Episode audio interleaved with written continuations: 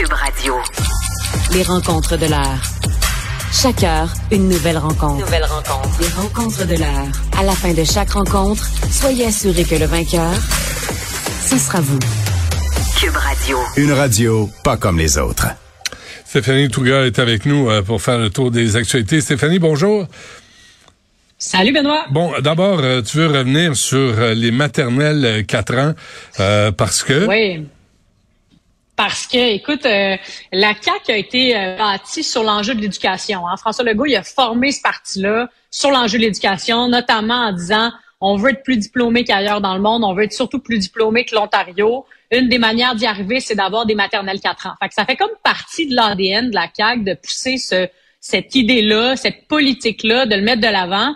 Puis là, force est de constater que à cause du, du manque d'infrastructures, donc d'écoles un peu partout au Québec, euh, on ferme des maternelles 4 ans, on ferme des classes. Là, le ministre Drainville essaie tant bien que mal de le rattraper. Mais pour l'instant, c'est un début de mandat difficile et compliqué pour Bernard Drainville, qui arrive avec un système scolaire qui est dans cet état-là. Puis les maternelles 4 ans, malheureusement, c'est pas mal les premières classes dans lesquelles on sabre parce qu'on dit, ben, on veut pas couper des classes de troisième année parce qu'on veut avoir des classes de maternelle 4 ans. Ça ne fait mm. aucun sens. Il y a des CPE. Euh, mais là, bon, Bernard Dreville, il, doit conjuguer avec des engagements de son parti, de son nouveau parti, euh, qui traîne cette idée-là depuis une dizaine d'années maintenant. Puis là, ben, il se, il se bute le nez à la dure réalité du nombre d'écoles puis du nombre de classes disponibles euh, un peu partout au Québec, mais notamment Saguenay-Lac-Saint-Jean. Au lieu de bonifier les CPE, moi je comprends pas d'avoir voulu créer un réseau parallèle qui demande encore plus de ressources. On, on court après les profs et là on crée maternelle 4 ans. Euh, je je, je, l'ai jamais pogné. Je suis pas toi là, mais moi je l'ai jamais compris ça. Ben, ben, je suis un petit peu à la même place. le CPE, c'est un modèle vraiment extraordinaire qui a fait ses preuves au Québec. Hmm. Un modèle qui marche, qui permet aux enfants d'avoir une certaine éducation, une transition vers la maternelle puis l'école primaire. On dirait qu'on a voulu s'inspirer du modèle un peu qui se fait un peu partout dans le monde, notamment aux États-Unis, en France. Euh, il y a ce modèle-là des maternelles 4 ans.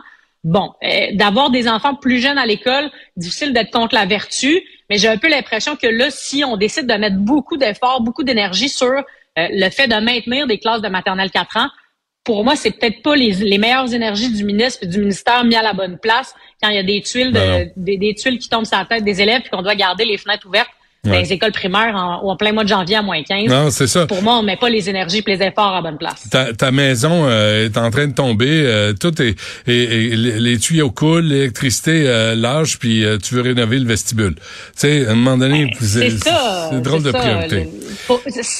Sans, sans, aller trop loin, les maternelles 4 ans, ça reste quand même du luxe, dans le sens que ça peut être une excellente idée, mais y a, ouvrir les fenêtres puis d'avoir de l'air qui, qui, est respirable pour nos enfants partout au Québec, ça me semble être l'étape de plus en termes de nécessité et d'urgence à, gérer. Il me semble. Euh, Justin Trudeau, là, qui, euh, qui se fait un 5 à 7. Ouais. Justin Trudeau qui se fait un 5 à 7. Euh, contrairement à ce que Bill Morneau a dit euh, dans son livre, Justin Trudeau essaie d'y faire un pied de nez en disant, ben non, j'y rencontre les ministres, regarde, là, je fais une retraite avec eux cette semaine. Fait qu'il fait le tour de ses ministres, nous dit-on, en tête à tête. ce qui veut dire pas de staff politique ou pas beaucoup de staff politique dans ces rencontres-là, ce qui fait que les langues souvent se délient davantage que hmm. quand euh, le cabinet du premier ministre débarque qui sont 50 autour de M. Trudeau. Fait ça, ça va être intéressant de voir qu'est-ce qui se dira là. Euh, qu'est-ce qui se dira là? Moi, j'ai l'impression qu'on se dit, ben écoute, là, on a un budget dans quelques semaines. Euh, possible que le mariage avec le NPD tombe. Possible donc élection. Êtes-vous prêts?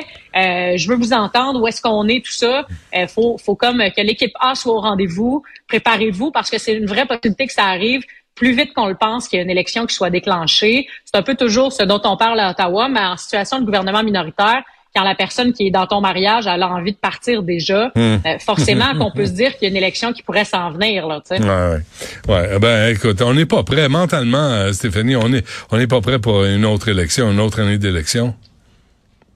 Ben, mentalement peut-être, mais j'ai envie de dire aussi financièrement, là, ça coûte cher une élection. On en a fait plusieurs dans les cinq dernières années. Euh, des partiels, des élections générales. Mm, euh, on mm. a imprimé de l'argent en pandémie parce qu'on en avait besoin. Est-ce qu'on a vraiment besoin maintenant de, d'une autre élection, une autre instabilité, encore des débats difficiles?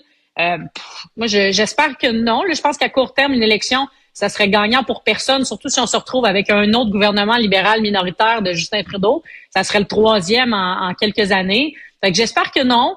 Euh, mais bon, je veux dire, c'est, il y a comme une coupe d'affaires sur le feu. Euh, évidemment, la situation économique est compliquée. Hein. Les, derniers sondages disent que les, les, les, Canadiens ils font plus confiance au Parti conservateur qu'au Parti libéral pour gérer l'économie et que c'est leur top priorité. Ouais, mais, au Québec, on doit regarder ça dans l'angle mort. Mais pas au Québec. Là. Je disais que le Parti libéral est 20 points en avance euh, du Parti conservateur.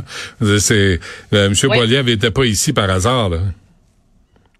Exact. sais, si Justin Trudeau est réélu et ou s'il a une majorité, ce serait évidemment parce qu'il est un largement en avance au Québec. Hein, Il est à mm. peu près à 37 le bloc autour de 30 puis deux, dans la grande région de Toronto aussi, où ils font des scores écrasants. Mais reste que le Parti conservateur là, arrive à se faufiler un peu partout, même en Atlantique. Je sais pas si tu te rappelles, en 2015, là, quand Justin Trudeau est rentré au pouvoir, ils ont gagné tous les sièges de l'Atlantique. On n'est vraiment pas dans une situation similaire en ce moment hmm. où les conservateurs ont réussi à grappiller des points. Puis d'après moi, ils vont réussir encore davantage à en grappiller d'autres dans, dans les prochaines années. Mais d'après toi, est-ce que euh, Pierre Poilievre compte des points? Contre des points, qu'est-ce que ben, tu veux dire? S'il finit par convaincre les gens de peut-être retourner ou, ou voter pour le, le Parti conservateur, parce que, euh, tu sais, Andrew Scheer, moi, il me faisait penser à la poupée Annabelle quand il, ouvrait les yeux. Là, il me faisait peur. c'est comme le film d'horreur. Ben, ben, en fait, moi, Pierre Poilievre, pour moi, ce qui, ce qui incarne, c'est comme le pari ultra radical du Parti conservateur. Hein. Il y avait le choix entre Justin Trudeau, qui est comme un soft conservateur, un progressiste conservateur, puis Pierre Poliev qui lui a dit ben tu sais il faut mettre l'âge dans la banque euh, dans la banque du Canada puis il faut euh, ben euh, faut investir massivement dans la crypto-monnaie. fait que c'est sûr que quand il s'est fait élire, on avait vraiment l'impression que c'était Donald Trump junior là à quelque part. là, il va certainement essayer de s'adoucir parce qu'il gagnera pas au Canada en ayant un discours aussi radical. J'entendais Alain Reyes juste avant, juste avant, qui était à ton micro il y a quelques minutes, moi, j'ai l'impression que euh, M. Reyes il a été quand même poli et courtois à l'endroit de Pierre Poilievre. Je pense que Pierre Poilievre il est extrêmement radical dans son discours, par exemple, euh, dans les prairies, mais qu'au Québec ou dans l'Atlantique, va tenter d'être davantage modéré parce que ça passe juste pas. Mmh. Puis il le sait très bien que si le Québec continue d'être autant derrière Justin Trudeau, ben, il n'y a pas de chance de remporter le gouvernement. C'est pas pour rien qu'il s'est ramassé à Shawinigan puis en Mauricie euh, pas plus tard que cette semaine. Là. Euh, il en est pleinement conscient. D'après moi, il compte. Là. Il sait compter, Pierre Poilievre. Hmm. Euh, j'espère. S'il veut être premier ministre, j'espère que c'est compté. Euh, avant qu'on se quitte, euh, Stéphanie, un mot sur Hydro-Québec. Là, on, on, on vend à rabais, on vend partout, on fait des barrages. Qu'est-ce qu'on décide? Qu'est-ce que McKenzie nous propose? Qu'est-ce que McKenzie nous propose? Je sais pas. Puis ils ont toujours pas euh, répondu à ton appel euh, de venir en entrevue. Non. J'en hein. déduis, mais mm. bon.